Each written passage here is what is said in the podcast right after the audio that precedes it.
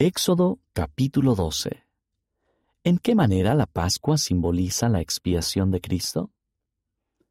La fiesta de la Pascua conmemora la liberación de los israelitas de Egipto.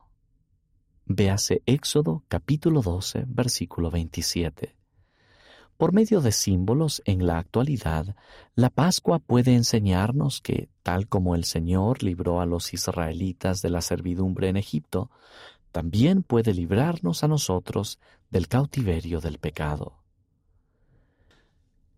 El Cordero Pascual se sacrificaba un cordero macho sin defecto que se comía en la fiesta. Dios sacrificó a su Hijo unigénito como un cordero sin mancha para llevar la salvación a sus hijos. Sangre en los postes y dinteles de las puertas.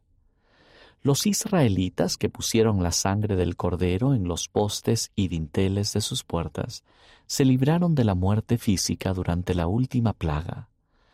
¿En qué manera la sangre del cordero representa la expiación de Cristo?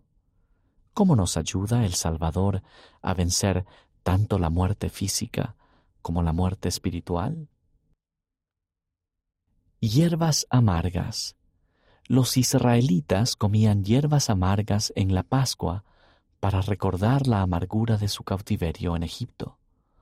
Por medio de su expiación, el Salvador bebió la amarga copa para ayudarnos a superar el cautiverio del pecado. La fiesta de los panes sin levadura. El Señor mandó a los israelitas que comieran pan sin levadura a fin de recordar la Pascua. Durante su última Pascua, Jesús comió pan sin levadura e invitó a sus discípulos a comer en memoria de él. ¿De qué modo la Santa Cena recuerda al Salvador?